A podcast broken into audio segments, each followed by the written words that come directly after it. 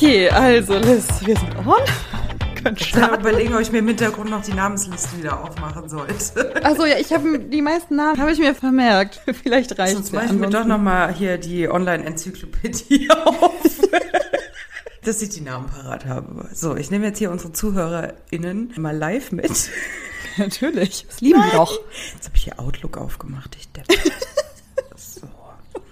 Jetzt will ich hier aber noch nicht spoilern, was wir hier suchen. Ja gut, es steht schon im Titel. Also wenn Titel, Sie auf die Folge stimmt. klicken, sollten Sie wissen, was Sie erwartet. Genau, also ich habe jetzt eingegeben in meine Online-Suchmaschine unorthodox Serie. Und dann kann ich jetzt hier mal die Namen. Ah ja, da haben wir sie. Sehr schön. Gut, ich kann.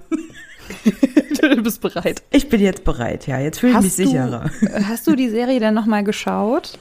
Ja, gestern. Hast du alles nochmal geguckt? ja. Krass, okay, alles klar. Dann bist du frisch, frisch noch informiert hier. Bei mir ist es schon eine Weile her. Dazu muss ich sagen, Anfang dieser Woche kam die dritte Staffel einer meiner Lieblingsserien raus. Die dritte und ich vermute letzte Staffel. Darf ich raten? Umbrella Academy. Ja, Mann! Frau! Ich hab dir zugehört. Und Jenny, es ist so gut, wir müssen darüber eine Folge machen. Ach, Liz, ich hab's angefangen, mich hat's nicht gecatcht. Ich weiß, aber wir müssen. Es ist so viel gut gemacht.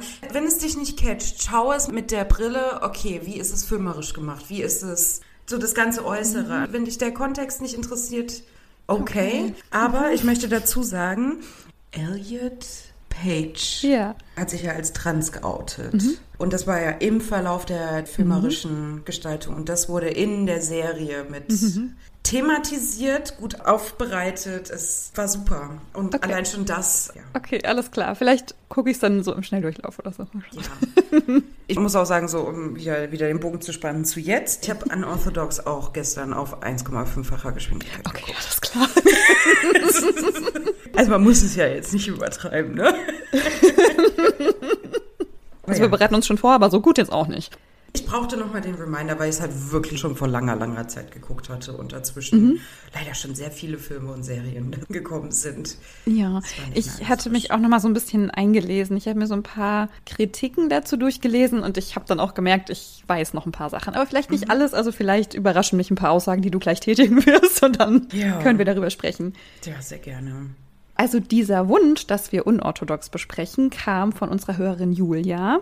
Wir hatten auch schon mal vor einiger Zeit darüber gesprochen, ob wir das nicht machen wollen, als wir die Serie beide zum ersten Mal gesehen hatten. Und wir gesagt haben, mm, irgendwie trauen wir uns da nicht so ran, das ist so ein bisschen heikel. Ja. Ich habe auch gestern noch mal überlegt, so warum denke ich eigentlich, das ist heikel? Denn eigentlich geht es in dieser Serie um Selbstbestimmung und Ermächtigung einer jungen Frau grundsätzlich super und ein feministisches Thema. Auf der anderen Seite geht es um das Leben in einer jüdisch-orthodoxen Gemeinde. Und ich habe Angst, über so etwas zu sprechen, weil ich als Deutsche mich super schuldig fühle, über jüdisches Leben zu urteilen. Ja. Ist das bei dir auch so?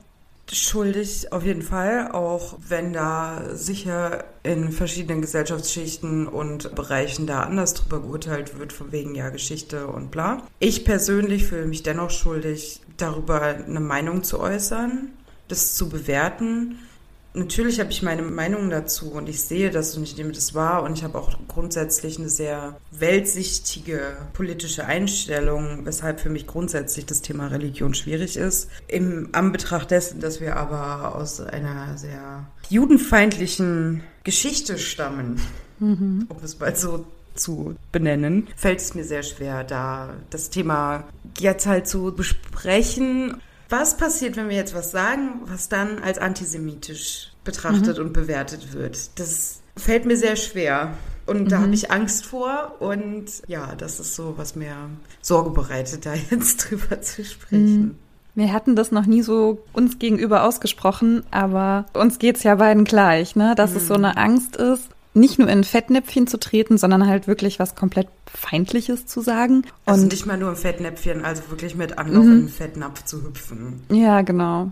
Und das ist so komisch, weil ich habe so das Gefühl, ich habe nicht das Recht, irgendwas daran zu kritisieren, weil meine Vorfahren so viel Leid diesen Menschen zugefügt haben, dass ich darüber nicht sprechen darf. Grundsätzlich ist das Judentum ja erstmal eine Religion und auch ultraorthodoxes Judentum ist auch nochmal eine ganz andere Geschichte. Das zu kritisieren ist ja auch grundsätzlich okay, aber durch diese Vergangenheit, die wir irgendwie noch so mittragen, es ist irgendwie super schwer, aber vielleicht finden wir ja einen guten Weg heute darüber zu reden. Ja, also falls wir irgendwie was richtig Blödes sagen, bitte macht uns darauf aufmerksam, bitte schreibt uns das. Und wenn es wirklich eine absolute Katastrophe ist, dann werde ich das auch noch nachträglich rausschneiden. Ich glaube, dass wir schon gute Worte finden werden. Wir sind ja auch sehr achtsam mit unseren Worten, aber wir haben halt auch eine starke Meinung zu vielen Dingen und ja.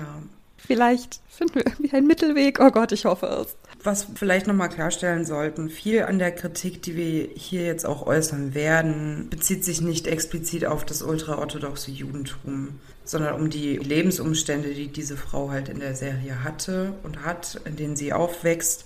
Die Zustände gibt es auch in anderen Religionen oder auch in anderen Gemeinschaften. Es muss ja nicht mal eine religiöse Gemeinschaft sein.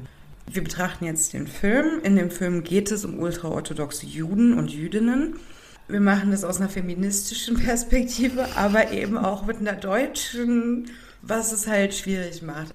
Das heißt nicht, dass das Judentum per se das Problem ist, sondern mhm. eben das Patriarchat. Exakt, genau.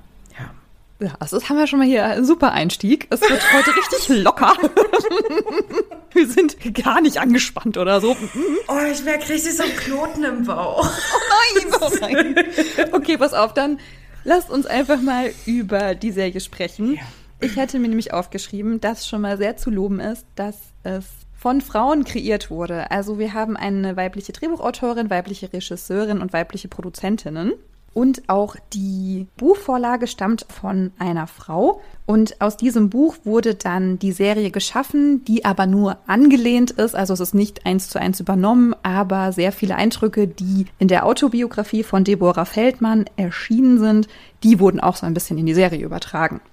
Ich hatte mir noch aufgeschrieben, das hatte ich in dem Making-of gesehen. Das habe ich nämlich noch geschafft zu schauen dass auch alle anderen Menschen, die so beteiligt waren an Kostümen und Maske und so weiter, auch sehr community-nah sind. Und ich meine, auch ein echter Rabbi dabei war.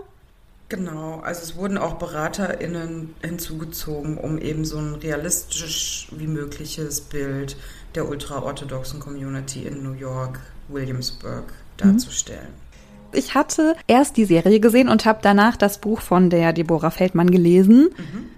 Da gibt es auf jeden Fall Unterschiede. Also ihr Leben ist nicht so wie das, was Esti mhm. passiert. Aber viele Dinge kommen eben doch wieder. Also es gibt schon auch einige Parallelen. Ich fand das Buch richtig, richtig gut und richtig interessant. Und ich habe auch damit so ein krasses Faszinosum, weil das so eine andere Welt ist. Mhm. Also ich finde es spannend und faszinierend, ohne das erstmal zu bewerten. Und finde das auch manchmal so unglaublich. Ja. Weil ich mir denke, so, hä, aber so ist doch unsere Welt gar nicht. Aber doch, genau so ist sie halt auch, nur kenne ich die halt nicht. Ja. Man könnte halt sagen, die leben in der Parallelwelt, aber in den Augen von solchen Communities sind wir die Parallelwelt. Mhm. Ja, genau. Wir sind die Komischen. Wir sind die Komischen, die im Internet abhängen und irgendwie die ganze Zeit nur vor Bildschirmen hocken. Mhm. Genau, also wir bekommen einen Einblick in das Leben in einer ultraorthodoxen jüdischen Gemeinde. Und unsere Protagonistin ist Esti. Sie heißt eigentlich Esther, aber Esti ist so ihr Spitzname und mit dem stellt sie sich auch vor. Sie erlebt erstmal eine ganz traditionelle Erziehung in ihrer Gemeinde, wird auch verheiratet, wie es üblich ist, bricht dann aber aus dieser Gemeinde aus und flieht nach Berlin. Und zu ihrer Mutter.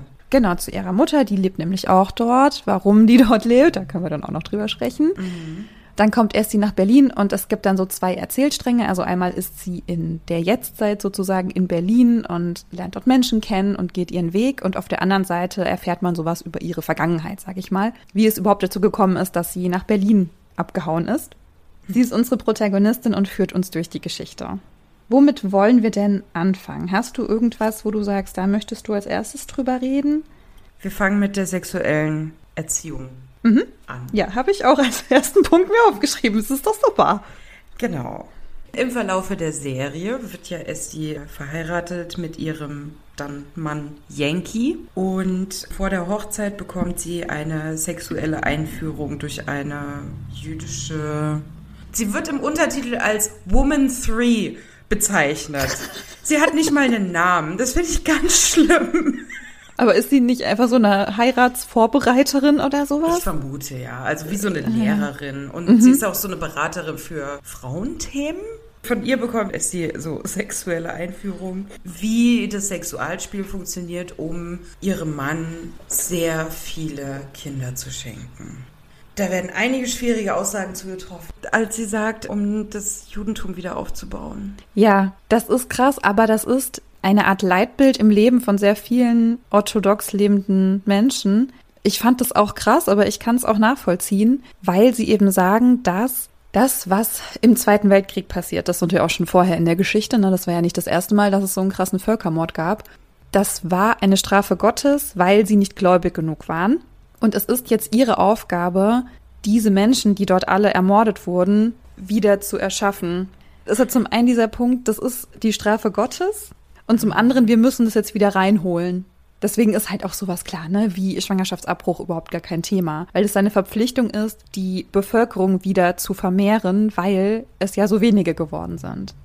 Ich kann es irgendwie nachvollziehen, aber ich, ich finde auch, ich finde es ganz schlimm. Ja, natürlich ist es schlimm. Es ist ja auch genau wie im Christentum, wenn du sagst, du bist Sünder oder Sünderin, du musst es damit und damit wieder gut machen, ist ja genauso dieses, ja, Gott hat uns aber bestraft, weil wir nicht gläubig genug waren. Das ist aber auch nicht so geil, dann ja, mit sowas groß zu werden. Also, aber am Ende sind ja alle Religionen so. Ja, ja, klar. Ich, ja, ich fand ich auch dass krassen aber halt so gesagt hat. Ich fand das so, das war so ein. Ja, aber Esti ist ja null aufgeklärt, was Sexualität betrifft. Also zumindest wird es uns so gezeigt, dass sie keine Ahnung hat. Ihr wird ja bei diesem Gespräch kurz vor ihrer Hochzeit gesagt, ja, du hast da unten zwei Löcher. Und sie wusste das nicht. Und sie wusste das nicht und war ganz erschrocken. Mein Eindruck war auch, sie hatte richtig Angst davor. Ja, hätte ich aber auch. Ich habe gestern noch eine andere Serie angefangen. Und da sagte halt eine Frau dann auch, sie fand das so ganz schlimm. Ihr wurde immer gesagt, dass da unten die Vagina und Vulva und der ganze Bereich wäre sündhaft. Und warum ihr Partner dann da rummacht. Und ich glaube, Esti ging es in dem Moment halt ähnlich. Ich glaube halt so, die sexuelle Früherziehung in der Community war halt nicht vorhanden. Es ist alles eklig und Finger weg und alles Sexuelle so ausgespart dann auf einmal bist du verheiratet und musst dann fortpflanzen. Ja, und musst das benutzen, was ja. du noch gar nicht kennst. Ja. Nach der Hochzeit, ja, gehört es ja dann dazu, dass du dann eben auch mit deinem Partner Geschlechtsverkehr hast, aber halt um Kinder zu Boah, ey, zeugen. Geschlechtsverkehr ja. ist Entschuldigung, soll ich das nicht sagen? Soll ich Bumsen sagen? Nein, ist okay. Ich finde das Wort einfach nur schlimm. Ich wusste jetzt nicht, was ich. Liebe machen. Oh Nein, oh Babys machen. So Im Endeffekt ist es ja Babys machen.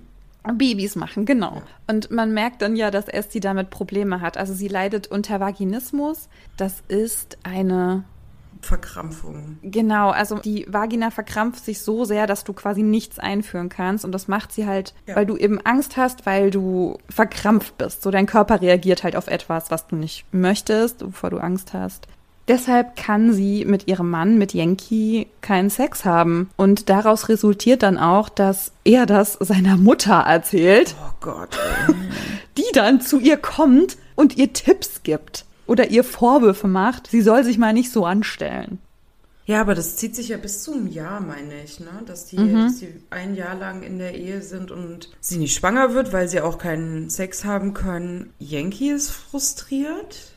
Ja, kann man auch verstehen. Und dann kommt ja wieder die Sexualberaterin und gibt es die, ja, diese verschiedenen, ich nenne es mal Dildos, ich kenne leider den medizinischen Fachbegriff. Ja, aber Dehnung, damit kann man das trainieren, genau. Zu, zur Dehnung der Vagina. Ich finde diese Vorstellung ganz, ganz schlimm, dass so die Frau gelockert werden muss, geweitet werden muss. Hm anstatt so das grundsätzliche Setting von dieser Zwangsehe vielleicht zu verbessern, dass sie vielleicht lockerer werden kann. Ja, da wird halt versucht, eine psychologische Ursache mit dem Körper zu behandeln. Das ja. funktioniert halt nicht immer, das kann funktionieren, aber auf der einen Seite, weißt du, denke ich mir, er ist irgendwie so unsensibel mit ihr, aber er hat ja auch absolut keine Ahnung. Er hat ja auch keine Ahnung von der weiblichen Anatomie. Er weiß auch nur, er muss da irgendwo da unten, muss er seinen Penis reinstecken. Ja. Aber sonst weiß er doch auch nix. Vor allem, die sind ja immer komplett angezogen. Ja. Und noch die Decke drüber. Also erstmal wie warm. aber dann halt auch immer in voller Montur. Also selbst ja. Eheleute, die sich nicht nackt sehen. Also, weißt du, auf der anderen Seite, die sind ja beide noch sehr, sehr jung und keine Ahnung, ob er schon mal Sex hatte, aber sie ja auf keinen Fall. Und das ist ja dann für sie das erste Mal. Selbst wenn du irgendwie weißt, deine Vulva, so wie die aussieht und deine Vagina, was die so für Funktionen hat, sag ich mal, selbst wenn du das weißt, ist das erste Mal ja ultra krass aufregend. Mhm. Und du hast halt einfach voll Angst, weil da einfach jemand anderes in dich eindringt. Und dann noch so diesen Druck zu spüren, du machst das jetzt, weil du musst Kinder bekommen, du musst deinen Mann glücklich machen, du musst deine Pflicht als Ehefrau erfüllen. Da würde ich auch unter Vaginismus leiden. Also Absolut. Also bei mir würde sich auch alles zusammenziehen. Mhm. Ich hatte auch eine Kritik gelesen, in der die Autorin des Artikels so ein bisschen anprangert, dass das wohl nicht so ganz authentisch ist, wie das dargestellt wurde, weil auch in sehr vielen charidischen, ist das so, charidischen Gemeinden, ich glaube ja, das mittlerweile auch anders ist. Also mittlerweile wissen auch die Männer mehr Bescheid über die Sexualität, die Frauen wissen mehr Bescheid. Also es geht auch schon sehr viel um Lust. Und ich meine, dass, das sagt Esti, glaube ich, auch irgendwann, dass wohl im Talmud steht, dass auch die Frau Lust empfinden soll bei der Vereinigung. Absolut. Und das wohl schon eine sehr überspitzte Szene war oder überhaupt die Situation, dass er so unsensibel ist. Auf der anderen Seite denke ich mir so, die Erfahrung, die ich bisher mit Männern gemacht habe, finde ich nicht so unauthentisch. Also die meisten Männer, denen ist es scheißegal, was da untenrum bei der Frau los ist. Finde ich auch. Und die Serie basiert ja auf einem Buch. Und die Erfahrungen der Autorin ich weiß jetzt nicht, ob das Teil in der, mhm, auch in ja. dem Buch so vorkommt. Ja, das war bei ihr ähm, genauso, ja. Es mag ja sein, dass es heutzutage in der Gemeinde anders ist. Aber wie war es denn, ich weiß nicht, vor 20, 30, 40 Jahren? Mhm. Ich glaube nicht, dass sie da schon so progressiv waren, dass Männer genau wussten, was bei einer Frau untenrum los ist. Ich habe es also, jetzt so genannt, ja.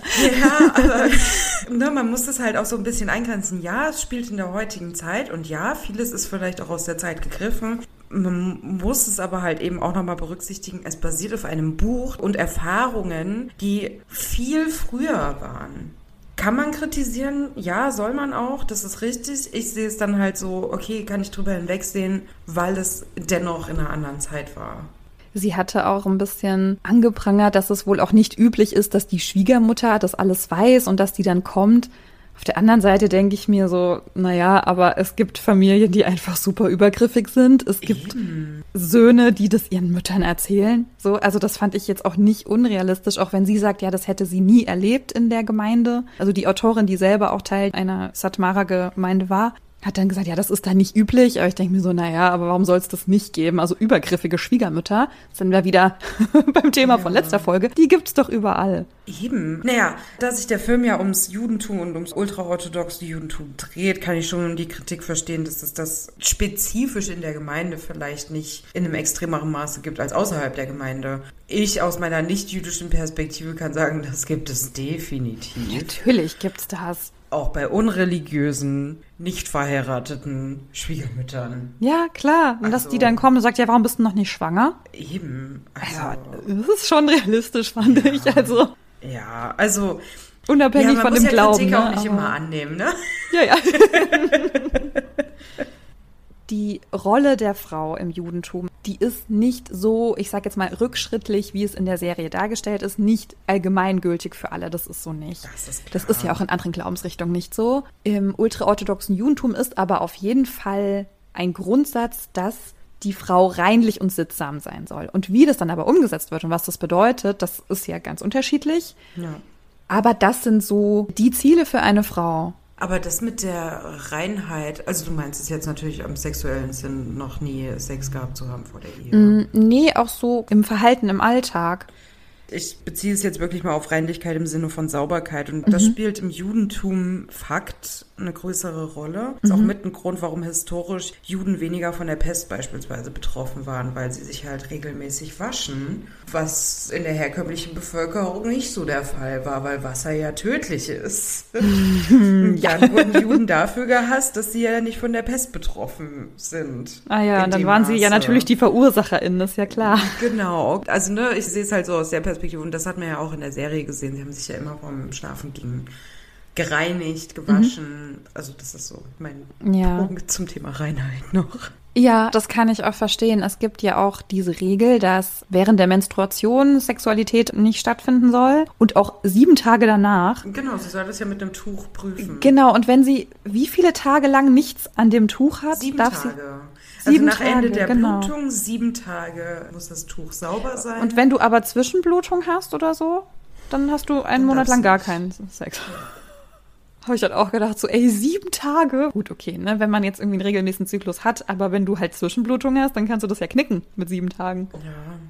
Ich kann irgendwie anerkennen, dass das eine Regel ist und dass man sich an die halten möchte und dass das wichtig ist. Und ich kann das zu einem bestimmten Punkt auch nachvollziehen, weil ich auch ein Mensch bin, der sich ultra gerne an Regeln hält, die andere Leute für mich gemacht haben. Also ich kann es bis zu einem gewissen Maße auch verstehen. Ich werde ja auch sauer, wenn andere Menschen so Regeln verletzen. Weißt du, so bei Rot über die Ampel fahren zum Beispiel. Da, da platz ich. Es ja, da platz ich. selber, ne? Nee, eben nicht. Ich halte mich an die Regeln. Echt? Ich Okay, halte mich wow. so krass an Regeln. Ich liebe das. Oh, krass. Okay, nee, ich gar nicht. Deswegen, Also ich gar kann, nicht, gar nicht, auch nicht, aber schon eher weniger. Also ich kann das verstehen, dass das für die Menschen wichtig ist und ich kann es anerkennen. Ich finde, es gibt halt Halt. Du hast die Ja, Regeln und richtig. du hast deinen geregelten Tagesablauf dadurch. Und es gibt dir Halt in einer unsicheren Welt. Exakt, das ist der Punkt, warum ich das mag. Ja. Krass, Es gibt ja. mir Struktur. Was kritisiert wurde an der Serie, also die Serie wurde auch hoch gelobt, aber sie wurde auch kritisiert. Sie wurde dahingehend kritisiert, dass sie so ein sehr strenges, sehr negatives Bild zeigt aus dieser Gemeinde. Weiß ich nicht, finde ich so mittel. Also ich finde, wenn es wirklich authentisch dargestellt wurde, ist es natürlich irgendwie kein Leben, was ich führen möchte. Aber ich fand es jetzt auch nicht nur negativ.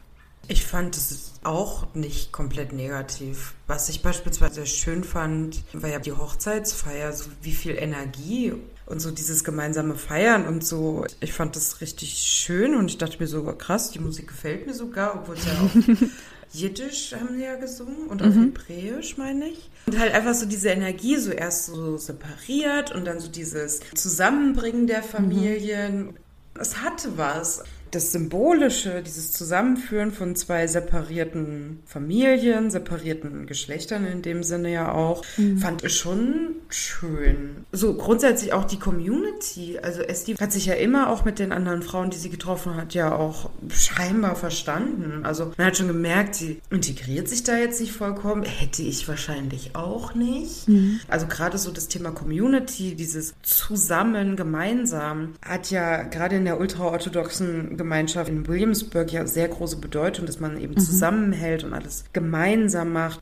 Die Frauen, sie haben ja auch sehr viele Kinder und man sagt ja auch gerne mal, es braucht ein Dorf, um Kinder zu erziehen. Und dieses Gemeinschaftsding hat man ja, fand ich, auch dann so in der Serie gesehen. So, die waren alle immer zusammen und ich fand es nicht grundsätzlich schlecht dargestellt. Aber ich kann, muss ich auch wieder sagen, nicht beurteilen, wie es für Juden und Jüdinnen ist, die aus anderen Communities oder aus einer säkuläreren Gemeinschaft kommen. Da Also klar, ne, das, was uns gezeigt wurde, das war halt schon auch sehr belastend für Essie und das haben wir dann als ZuschauerInnen ja auch mitgefühlt und wollten ja dann auch, dass sie da rauskommt, weil man gemerkt hat, dass sie sich nicht wohlfühlt. Aber ich kann mir schon auch vorstellen, dass es ja nicht immer so ist und dass es auch auf jeden Fall Momente gibt, wo du dich da geborgen und sicher fühlst und wo du dich da wohlfühlst und wo es auch große Vorteile hat, in dieser Gemeinschaft zu sein. Und wie du eben sagst, dadurch, dass eben auch alle irgendwie den gleichen Weg gehen und das gleiche Leben haben sozusagen, ist auch ein super großes Verständnis da und das bindet.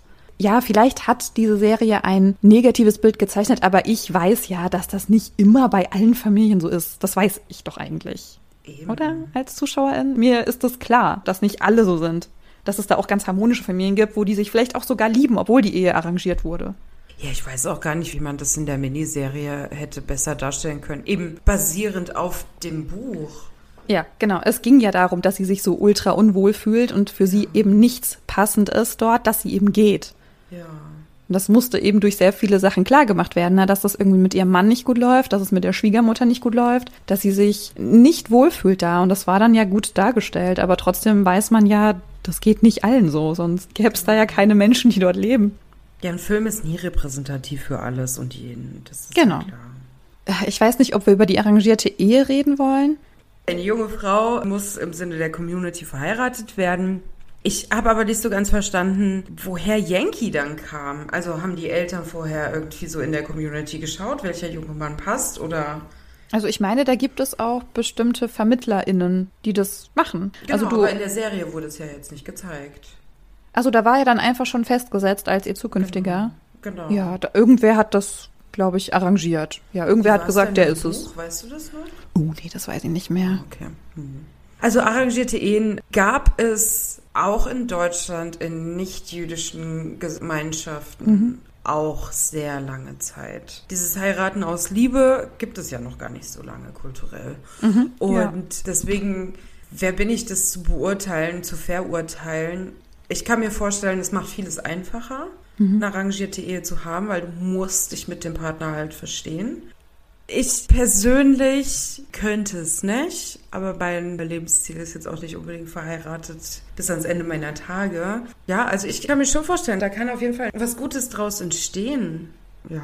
Ja, dadurch, dass wir jetzt woke Feministinnen sind, erscheint uns ja alles, was wir von ihr sehen, sehr, sehr, sehr konservativ.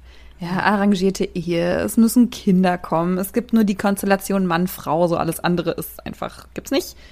Das erscheint halt schon sehr, ja, weiß ich nicht, sehr mittelalterlich. Ist das so ein Wort, was man benutzt? Zum Thema Zwangsehe können wir hier nichts Wertfreies sagen, tut uns leid. Ja, das stimmt. Genauso problematisches Thema Haare und Verschleierung im Endeffekt. Dresscode, sagen wir es so. Das ganze Thema Vorgaben, wie eine Frau und wie auch die Männer in der Community draußen außerhalb des familiären Kreises auszusehen haben, was sie zu tragen haben. Und da gibt es klare Regeln, die gibt es in vielen Religionen. Gibt es übrigens auch im Christentum, auch wenn man das gerne mal ignoriert. Die feministische Bubble hat immer das Ziel, dass Frauen sich so kleiden sollen und dürfen, wie sie es möchten. Deswegen sage ich an dieser Stelle auch, wenn Essie und alle Frauen in der Community sich wohl damit fühlen, eine Perücke zu tragen, Kleider übers Knie, dann ist das in Ordnung. Der Moment, in dem es aufgezwungen wird, dann finde ich es nicht mehr in Ordnung. Aber das ist ja genau das Gleiche, wie wenn wir als Nicht-Betroffene über Frauen sprechen, die einen Hijab tragen. Genau. Das ist ja genau das Gleiche, dass wir sagen, "Äh, die sind ja alle unterdrückt. Ja, das ist halt einfach Bullshit. Das ist nicht, genau. Ich finde es halt immer amüsant, dieser Doppelstandard, weil im Christentum gibt es eben auch diese Regelung mit dem Haare bedecken oder Ja. allgemein so erotische Sachen verdecken. Nonnen tragen grundsätzlich eine Kopfbedeckung. Ja, und das auch nicht ohne Grund, ja. Eben, und da wird es eben nicht verurteilt. Ja, interessant, ne? Ja. Ich finde es eben grundsätzlich ein Doppelstandard, der da gemacht wird. Deswegen, wer bin ich, das zu beurteilen, zu verurteilen? Aber es ist eigentlich interessant, dass wir den Menschen unterstellen, dass sie es eben nicht freiwillig machen, dass wir erstmal davon ausgehen, das können die ja so nicht wollen, weil ich will das ja auch nicht. Nee, ich unterstelle das überhaupt nicht. Nein, ich meine jetzt auch Ach gar so. nicht dich, ich meine so uns Ah. als Gesellschaft, weißt du? Ja. Wir unterstellen ja diesen Menschen, ja, ihr wollt doch aber eigentlich gar kein Kopftuch tragen. Und jetzt macht ihr das aber für eure Religion. Ich denke so, hä, Genau. das ist doch voll schön, wenn ich mich mit etwas identifiziere und dann sage, oh mein Gott, ich kann das aber auch nach außen ausdrücken. Ich kann meine Identität zeigen, indem ich eben ein bestimmtes Kleidungsstück trage oder eben nicht. Das ist doch schön. Also für den Menschen. Das ist doch super. Ja. Und wenn ich meinen kompletten Körper verschleiern will, ja, dann ist doch okay. Das ist doch dann meine Form der Ausdrucksweise, dass ich mich zu etwas bekenne oder etwas fühle. Ja. Aber dann grundsätzlich zu unterstellen, ja, die wollen das aber eigentlich alle gar nicht, das ist halt irgendwie bescheuert, finde ich. Ja, auch in dem Zusammenhang. Nicht, dass meine Situation jemals übertragbar wäre auf irgendwelche religiösen Grundsätze und Vorgaben. Aber ich habe als Teenagerin Vorgaben über meine Kleidung bekommen von meinen Eltern. Bei mir war es weniger auf Grundlage meiner wachsenden Brüste oder so, sondern eher durch mein Gewicht. Hieß es dann, ja, nee, Lisa, also deinen Körper kann man nicht zeigen. Wurde das so zu dir gesagt? Das wurde so zu mir gesagt und deswegen habe ich sehr viele weite Klamotten bekommen, durfte keine Kleider tragen, weil das, ja, naja, mit meiner Figur, das trägt man ja nicht. oh Mann, Liz, das tut mir leid. Das ist scheiße. Ja, natürlich ist es scheiße, ne? Nicht, dass es irgendwie übertragbar ist, aber wir kennen es ja dann im Endeffekt ja doch alle, was wir wie zu tragen haben. Ich habe es erst kürzlich wieder mitbekommen, wo eine Teenagerin, ich war auf eine Veranstaltung eingeladen, wo sehr viele Familienmitglieder von den Einladenden waren. Und da war eben eine Teenagerin dabei, die bei einer Party wie so ein Korsett tragen wollte. Recht sexy mit Spitze und so die aber in dieser Familiengruppe an diesem Tag ihr so gesagt wurde, nee, so kannst du nicht rausgehen, da fragst du ja förmlich danach. Und ich meinte so, also nicht, dass es hier meine Diskussion wäre, aber ihr macht ja hier gerade Kleidungsvorschriften. Naja, aber Spitze, das ist ja sexuell. Und dann sage ich, ja, aber sie ist 16, sie kann selber über ihren Körper beurteilen. Und sie hat ja auch die Stärke zu sagen, nein, sie möchte das nicht. Und ich verstehe so Kleidungsvorschriften. Der Gedanke dahinter ist ja immer der Schutz der Frau vor vermeintlichen Triebtätern. Mhm. Ja. Das ist der Grund, warum in bestimmten Religionen Frauen die Knie bedeckt oder das Haar bedeckt, den Hals bedeckt, nur lange Klamotten, keine Haut zeigen, so dieses ganze drumherum, nicht mal die Augen zeigen. Es gibt es ja verschiedenste Formen. Mhm. Da frage ich mich als Feministin, an welchem Punkt sind wir mal so weit zu sagen, es liegt nicht an den Frauen, egal was sie tragen. Das macht mich wahnsinnig. Ich habe da auch noch eine Geschichte zu wo man auch so ein bisschen merkt, dass das so in uns verankert ist. Es war ja die Woche sehr, sehr warm. Unsere Nachbarn haben uns runter in den Garten eingeladen, die haben so ein kleines Planschbecken aufgebaut und dann war halt auch meine Tochter unten im Planschbecken, hatte ihren Bikini an, hat ihre Friends eingeladen und hat dann gesehen, ah, die kommen gleich, ich gehe mal vor ans Tor. Und dann stand sie halt vorne am Tor nur ihren Bikini an. Und mein Partner sagt zu ihr, äh, wenn du aber davor gehst, kannst du dir da bitte was anziehen? Was? Und ich so, äh, nee, sie kann ja wohl mit einem Bikini an der Straße stehen. Vor allem und dann auch sagt Bikini er so, dann auch nee. Ober- und Unterteil? Mhm. Warum? Sie hat ja nichts. Nichts, wo man mal irgendwas sehen könnte. Und ich denke mir so, selbst wenn. Ja, selbst eben. wenn. Ja. Eben. Ich habe echt keinen Bock, mit sowas anzufangen bei ihr. Ich achte da so drauf und zum Glück ist sie auch noch so frei mit ihrer Kleidung und ihrem Körper. Das interessiert sie alles gar nicht. Sie sieht irgendwas an und fühlt sich in dem das ist wunderschön, ja. Egal wie schrill oder nackt oder angezogen das ist. Aber allein dieser Satz von ihm, ich habe ihm auch gesagt, so sag ihr das bitte nicht, das ist doch Quatsch, warum sollte dieses denn machen? Und dann hat er ihm auch gesagt, na ja, wenn das irgendwelche komischen Männer sehen. Denke ich mir so, ja, das ist aber nicht ihre Schuld und ihr Problem. Genau.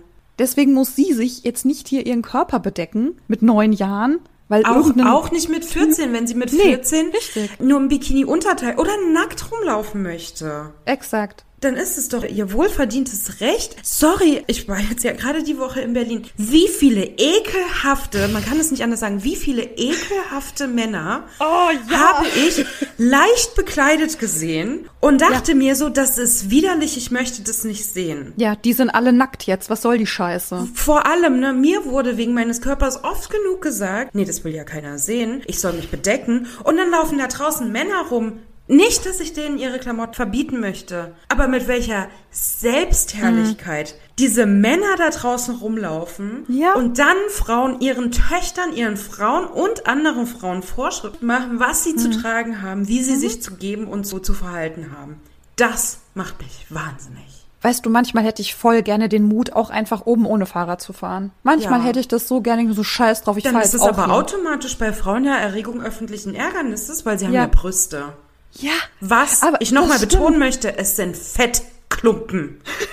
Es sind Fettklumpen mit Fett. Nippeln dran, die zur Ernährung ja. eines Babys sind. Da ist nichts ja. Sexuelles dran. Es ist nicht sexuell an Brüsten. Ja, es wird sexualisiert. Aber ja. das ist genau der Punkt, ne? Ich würde dann angehalten werden, so, äh, könnten Sie sich bitte mal obenrum was anziehen? Man sieht genau. Ihre Brüste. Aber ich verstehe, dass das unangenehm ist für bestimmte religiöse Gruppen, die damit nicht konfrontiert sind, weil sie sich anders verhalten, weil sie anders leben. Aber auch das, das ist nicht meine Schuld. Mhm. Es ist nicht meine Verantwortung.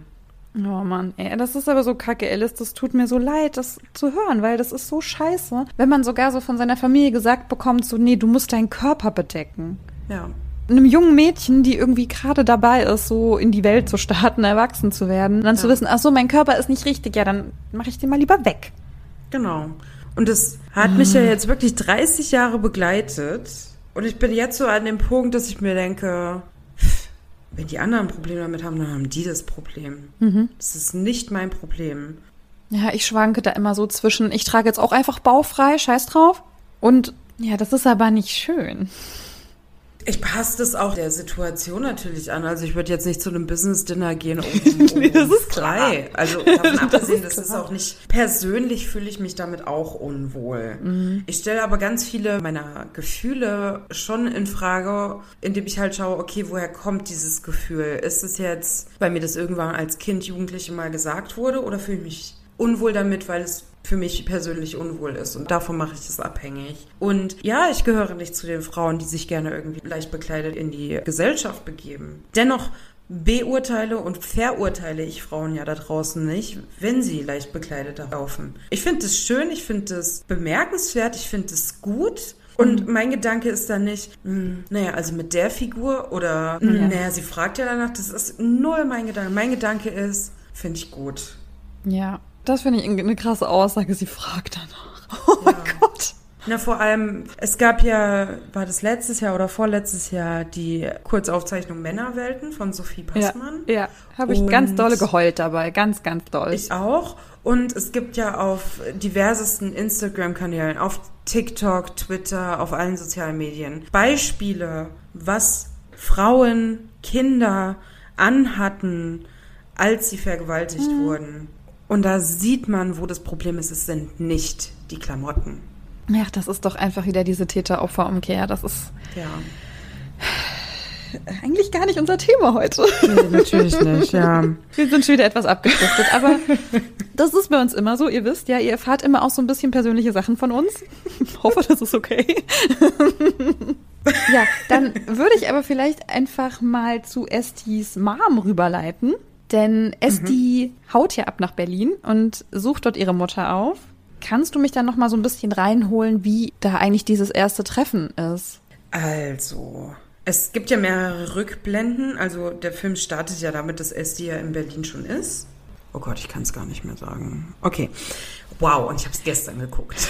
Also ich weiß nur, dass ihre Mutter bei ihrer Hochzeit war, aber dann genau. irgendwie so ein bisschen entfernt wurde, weil sie ja nicht mehr erwünscht ist. Genau. Die Mutter hat die Gemeinschaft verlassen und im Verlaufe der Serie findet man auch heraus, dass sie es sie zurücklassen musste. Sie wurde mhm. verklagt und das Sorgerecht ging dann an die Großeltern und an ihren Vater, der Alkoholiker ist, also an Estis Vater. Und Esti hat Unterlagen von ihrer Mutter bekommen, dass sie Anspruch auf deutsche Staatsbürgerschaft hat, weil sie Vorfahren hat, die in Deutschland gelebt haben vor dem Holocaust. Und Esti nimmt die Unterlagen mit, beantragt die Staatsbürgerschaft und reist nach Berlin. Und die ersten Tage ist sie obdachlos Sie meldet sich für ein Stipendium an und gibt dann eben die Adresse ihrer Mutter an.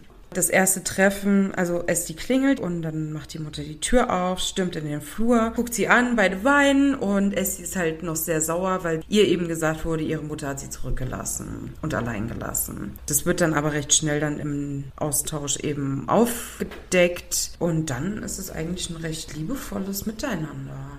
Ich finde es total interessant, wie die Rolle ihrer Mutter gezeichnet wurde, weil sie ja im Prinzip genauso ist wie Esti. Sie wollte da raus, sie wollte abhauen und natürlich wollte sie ihr Kind mitnehmen. Das hat aber nicht geklappt, weil sie sie erpresst haben und bedroht haben und sie das Sorgerecht verloren hat für ihre Tochter und sie nicht mitnehmen konnte und sie aber dieses Opfer, sage ich mal, gebracht hat, um da rauszukommen, um ihr Leben selbstbestimmt zu leben. Und natürlich kann man sagen, ja, wie kann sie nur als Mutter ihr Kind zurücklassen? Aber ich finde, also das erfordert sehr viel Stärke. Es erfordert sehr viel Stärke, überhaupt ein Leben, was du kennst, was dir bekannt ist, hinter dir zu lassen und dann vor allem dein Kind dort zu lassen, obwohl du ja mit diesen Regeln, die sie dort leben, nicht einverstanden bist dieser Satz, wie kann man als Mutter sein Kind zurücklassen, impliziert ja im Endeffekt, dass man lieber für sich selbst auch in einer untragbaren Situation bleiben soll, für das Kind. Exakt, ja. Ich finde es hochproblematisch, weil die bessere Chance ist doch, ich kann es nicht beurteilen, ich bin keine Mama. Und es muss das Herz zerreißen, das Kind zurückzulassen. Da bin ich mir ziemlich sicher. Ich denke mir dann aber, ist es nicht vielleicht besser, dann dennoch zu gehen und dem Kind die Möglichkeit zu eröffnen, ab einem gewissen Punkt freiwillig nachzukommen, im Kontakt zu bleiben, vielleicht auch illegal, um dem Kind eine Perspektive zu ermöglichen außerhalb dieser einschränkenden Gesellschaft, Gemeinschaft. Ich fand es bemerkenswert, vor allem die Mutter ist ja dann auch lesbisch. Ich fand es so schön, weil man hat so die Liebe ja gemerkt, nach all den Jahren ihre Tochter wiederzusehen, dass sie zur Hochzeit fährt, um ihre Tochter zu sehen. Das zeigt ja, dass sie ihre Tochter eben nicht hinterlassen hat, weil sie sie nicht liebt, sondern weil sie sie hinterlassen musste, weil sie durch Anwälte, da muss ich nicht gendern, unter Druck gesetzt wurde. Ich weiß gar nicht, wurde das nochmal thematisiert oder habe ich das irgendwie falsch in Erinnerung, dass sie auch versucht hat, mit ihr Kontakt zu halten, aber das natürlich unterbunden wurde?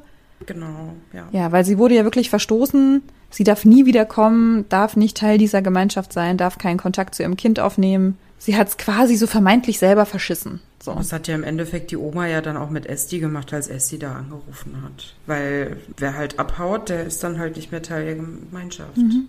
Ich fand, wie sie die Mutter dargestellt haben, richtig gut. Ich fand es auch gut, dass sie sie überhaupt so dargestellt haben, dass sie überhaupt eine Rolle gespielt hat, weil ich glaube, in der Geschichte von Deborah Feldmann war das nicht so. Ja, aber ich fand's gut. Ich fand's auch gut, dass sie lesbisch war, dass sie dann ihr Leben ja gelebt hat, so wie sie das wollte. Und sie hat ein richtig großes Opfer gebracht, womit sie wahrscheinlich jeden Tag kämpfen muss. Wo sie jeden Tag morgens aufwacht und denkt, scheiße, was habe ich nur getan? Und sie hat's aber getan, für ihr Glück oder für ihre Selbstverwirklichung. Und das fand ich mega. Und ich meine, klar, ne, dieser Satz, so wie kann eine Mutter nur ihr Kind verlassen? Ja, ein Vater kann's doch auch. Aber als Mutter, na, du hast es ja geboren, so. Ja, ich ja. mache das der Mutter auch überhaupt nicht zum Vorwurf. Ich denke halt einen Schritt weiter. Was wäre denn die Konsequenz gewesen, wäre die Mutter geblieben? Sie hätte auf Esti die ganze Zeit projiziert, dass sie wegen Esti in dieser Situation ist. Das wäre mhm. ja viel schlimmer für die Tochter. Mhm. Oder sie hätte auch getrunken, wie der Mann. Ja, und wie gesagt, sie hat ja versucht, sie mitzunehmen. Ja. Das hat halt leider nicht funktioniert. Und was hast du dann noch für Möglichkeiten? Wieder zurückkommen, ist wahrscheinlich genauso beschissen. Vor allem, dann bist du ja verstoßen von der Gemeinschaft, weil du bist ja schon abgehauen. Also. Was wolltest du noch über Berlin sagen? Also, ne, es gab ja ganz, ganz viel Kritik darüber, dass die ultraorthodoxe Gemeinschaft in Williamsburg ja so verfremdet dargestellt wurde und mhm. dass das ja alles so nicht real ist heutzutage und alles viel moderner. Ähm, excusez-moi, Berlin ist nicht so. Einzelne Punkte, ja. Das Ding ist, Esti das tut mir leid, das so zu sagen, aber Esti hat keine musikalische Grundausbildung. Sie wäre nicht mal im entferntesten für dieses Stipendium in Frage gekommen. Ah, das hat mich auch gestört. Dieses so. romantische am Ende wird alles gut. Das genau. So. Sie verbringt ja sehr, sehr viel Zeit in Berlin Mitte. läuft ja am Brandenburger Tor, Potsdamer Platz. Die Mutter scheint irgendwo in Neukölln zu leben und läuft das ja alles. Unwahrscheinlich, weil sie läuft die ganze Zeit in Absatzschuhen. Sie hätte sich schon mehrfach Knöchel gebrochen. Absolut unrealistisch. Dann diese Party, die wir fahren an den Wannsee. Ach, da drüben ist das Haus der Wannsee-Konferenz. Ah ja, da wurde ja die Endlösung der Judenfrage geklärt. Esti fragt, ja, und ihr badet da drin? Ja, was sollen wir denn sonst machen? What? So, mhm. dann auch, Berlin ist nicht so weltoffen, dass du einfach eine Gruppe von Menschen ansprichst und sie dich einfach so super freundlich aufnehmen und direkt mit an den Wannsee dich mitnehmen. Ähm, ja, das sollte halt irgendwie ihre Geschichte erzählt ich, werden. Ich, ich weißt weiß, du? ich weiß. Aber ne, wenn da so viel Kritik an einer spezifischen Gemeinschaft geübt wird, dann muss man die Kritik aber auch an der Darstellung von Berlin machen. Mhm. Berlin ist in keinster Weise exakt so wie die Erfahrung, die Esti gemacht hat. Ja, irgendwie sollte halt, ne, so ihre Reise erzählt werden. Ich fand auch das mit dieser Musikakademie da, boah, das fand ich so blöd und so albern. Dann will sie doch irgendwie erst, was will sie, Klavier spielen und dann ja. singt sie. Ja, genau, als ob, ja, ganz bestimmt. Und dann wirst du auch noch genommen, ne, aber ganz sicher. Mm, genau. Oder dann auch dieser, also Moische ist ja in die Wohnung der Mutter eingebrochen. Mhm. Die Mutter hat auch einen Namen übrigens. Ah ja. Ich muss sie nur finden. Bei mir ist sie Estis Mom. Ist das nicht die Lea? Lea Mandelbaum Schwarz? Mhm.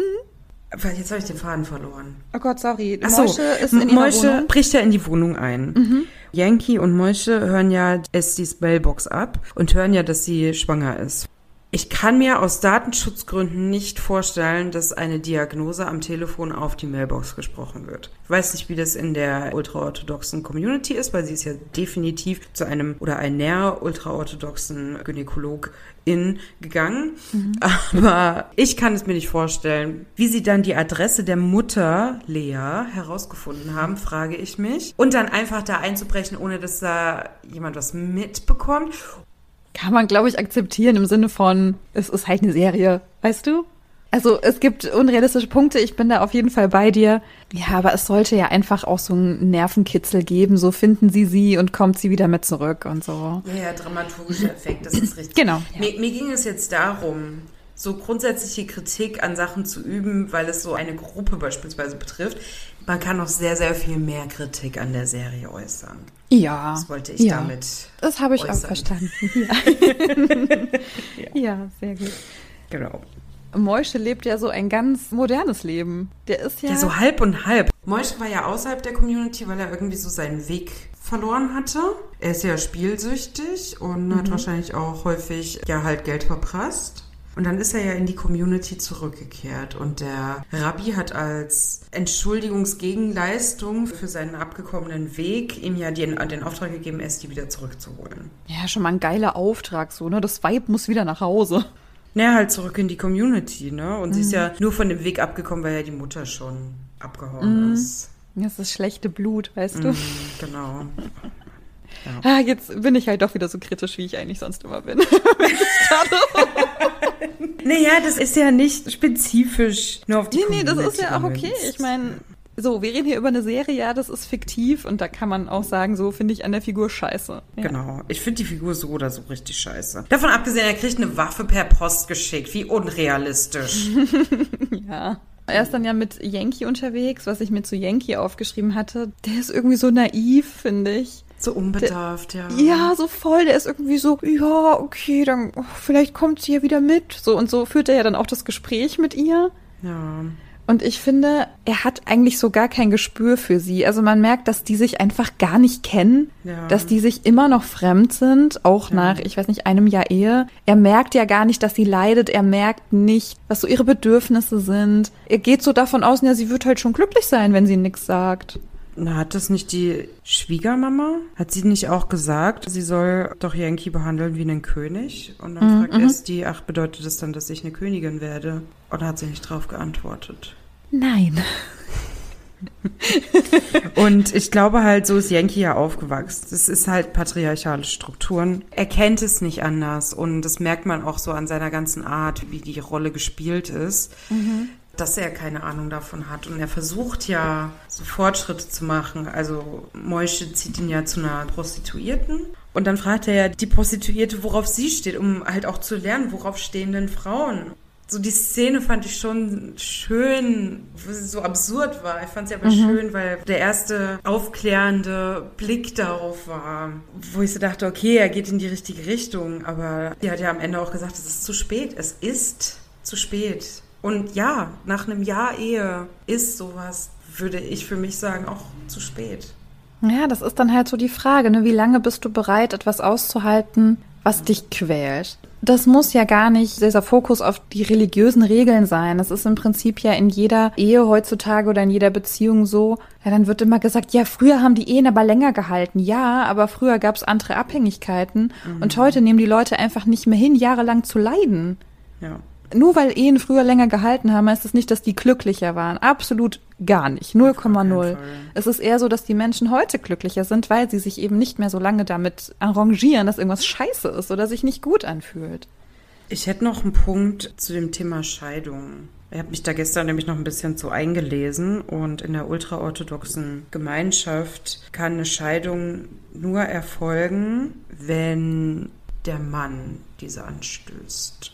Jetzt meine Frage, du hast ja etwas Erfahrung in dem ganzen Bereich. Mit Scheidungen und Ehen. Ja. Genau. ähm, was passiert, weil es ist ja, Scheidung ist ja wie so ein Vertrag. Was passiert, wenn einer nicht unterschreibt oder eine? Es müssen ja beide zustimmen, geschieden zu werden. Ja. Das ist eine gute Frage. Damit habe ich keine Erfahrung. Äh, ja, ja, ich weiß, ich weiß, zugestimmt, aber- Nee, das ist eine gute Frage. Also aus welchem Grund? Weil man nicht geschieden werden will? Oder Vielleicht möchte eine Person nicht geschieden werden. warum möchte man nicht geschieden werden? Weil selbst wenn du eine Warum Partei möchte man heiraten? Aus Steuergründen? Keine Ahnung. Warum möchte man nicht geschieden werden? Ja, aus Steuergründen. Naja, ich weiß es mh, nicht. ich weiß halt nicht, wie es so in anderen Ländern ist, aber in Deutschland ist ja zum Beispiel so, du kannst ja nur den Antrag auf Scheidung stellen, wenn du schon ein Jahr getrennt lebst. So, das heißt, selbst wenn du nicht der Partner bist, der die Scheidung unbedingt will, selbst wenn du die gar nicht willst, du lebst ja nicht mehr mit dieser Person zusammen. Das heißt, du wirst ja merken, das wird nix mehr. Die andere will das unbedingt und dann stimmt man halt eher zu. Nicht zuzustimmen, das ist dann halt eher so, weil ich dem anderen Part eins auswischen will und den emotional erpressen will oder so. Also wenn da jemand in der Community Ahnung hat, ich wäre da wirklich neugierig. Ja, dann gibt es wahrscheinlich einfach einen neuen Termin dann bei Gericht. Dann wartest mhm. du halt wieder ein Jahr. Ich kann mir halt das nur vorstellen, wenn du unterschiedlicher Meinung bist, wenn es irgendwie darum geht, dass du um Besitz streitest, dass du um Sorgerecht streitest. Aber wenn das doch alles geklärt ist, ich meine, irgendwann musst du doch diesen Menschen auch mal loslassen, egal wie sehr du ihn mal geliebt hast und vor allem egal wie sehr du ihm jetzt eins auswischen willst. Naja. Nee. Also, ja. falls wir da draußen unter unseren 500 Billionen HörerInnen zufällig ScheidungsanwältInnen haben, was passiert? Ja, erzählt es uns. Wenn eine Person nicht unterschreiben möchte. Aber um darauf zurückzukehren, also Yankee fordert ja die Scheidung von Esti, weil sie ja schon ein Jahr verheiratet sind, sie ihm noch kein Kind geschenkt hat. Sie auch noch keinen erfolgreichen, erfolgreichen, wow, Sex hatten. Oh, für ihn in, schon, oder? Und in dem Moment, als Essie ihm eigentlich mitteilen möchte, dass sie ja schwanger ist. Mir hat es in dem Moment ein bisschen das Herz gebrochen, weil meistens durch mangelnde Kommunikation solche Situationen entstehen. Jemand hat verletzte Gefühle und die andere Person möchte eigentlich was berichten und dann sagt man was und dann eskaliert's da fand ich, hat man nochmal gemerkt, wie jung die beiden eigentlich sind, weil da war keine Kommunikation. Sie hat ja auch einfach Sachen gepackt und ist gegangen. Ich glaube, es ist auch schwierig in der Gemeinschaft, absolut, will ich nicht beurteilen, gerade wenn der Partner regelmäßig mit seiner Mutter darüber spricht. Mhm. Aber da fand ich, viel hätte, glaube ich, Kommunikation in dem Moment deeskalierend wirken können. Ja, natürlich, klar. Esti wäre wahrscheinlich trotzdem nicht geblieben, aber es so hätte vielleicht einen anderen Effekt gehabt. Ich habe irgendwie auch wieder so einen Frosch im Hals. Naja, gut, egal. Okay, ihr süßen Mäuse. Schreibt uns eure Meinung dazu. Hm, haben wir vielleicht irgendwas vergessen? Haben wir vielleicht irgendwas. Ich verhaspel mich gerade komplett. Haben, haben wir irgendwas absolut mega Problematisches gesagt? Sind wir peinlich?